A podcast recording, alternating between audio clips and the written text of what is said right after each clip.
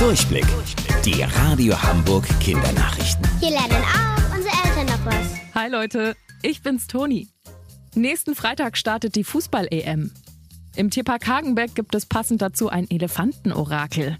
Die 42 Jahre alte Elefantendame Jaschoda soll für jedes Spiel der deutschen Fußballnationalmannschaft vorhersagen, ob wir gewinnen oder nicht. Das macht sie so. In ihrem Gehege werden zwei silberne Boxen aufgestellt. In einer Box ist die Deutschlandfahne und in der anderen Box die Fahne des jeweiligen Gegners.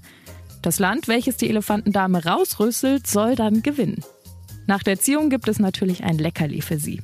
Ob das Elefantenorakel wirklich funktioniert, sehen wir dann am 15. Juni. Da spielt Deutschland gegen Frankreich. Es geht wieder los. Wegen den strengen Corona-Regeln sind in den letzten Monaten eure Schwimmkurse ausgefallen. Ein Riesenproblem. Gerade jetzt, wo es wärmer wird und ihr öfter baden geht, ist es super wichtig, dass ihr sicher im Wasser seid und schwimmen könnt. Am Montag starten bei uns in Hamburg endlich wieder die Schwimmkurse. Michael Dietl von Bederland Hamburg.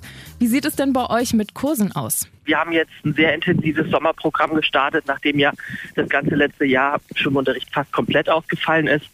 Ähm, wir haben sehr viele Kurse bis Ende des Augusts, ähm, also über die Sommerferien hinweg 300 Stück. Und es gibt natürlich auch noch Restplätze. Also es ist äh, jetzt auch sofort und kurzfristig was verfügbar. Ist es denn überhaupt möglich, sich jetzt noch anzumelden oder ist es dafür schon zu spät? Nein, äh, die Nachfrage ist tatsächlich sehr groß, aber man kann auch jetzt kurzfristig ähm, seine Kinder noch anmelden.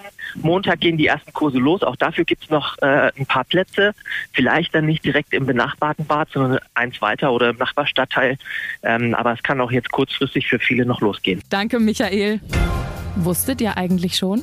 Angeberwissen. Wenn ihr Salz auf eine Ananas streut, schmeckt sie süßer. Auch bei Kakao hilft eine Prise Salz für mehr Geschmack. Probiert's doch einfach mal aus. Bis morgen um 13.30 Uhr. Eure Toni.